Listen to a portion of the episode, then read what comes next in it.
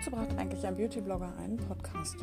Was soll das eigentlich? Und vor allem, ich kann euch gar keine Produkte zeigen. Dennoch gibt es diesen Podcast.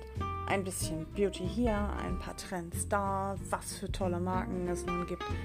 Die Skurrile aus der Beauty-Welt, ob es jetzt um Make-up geht, Pflege, Skandale und vor allem, was könnte man überhaupt so als Trend bezeichnen? Gibt es in der aktuellen Zeit überhaupt einen Trend? Lipstick Bunnies nimmt dich mit auf die Spur. Deswegen immer schön brav den Beauty Trend Podcast hören. Lipstick Bunnies sagt Tschüss.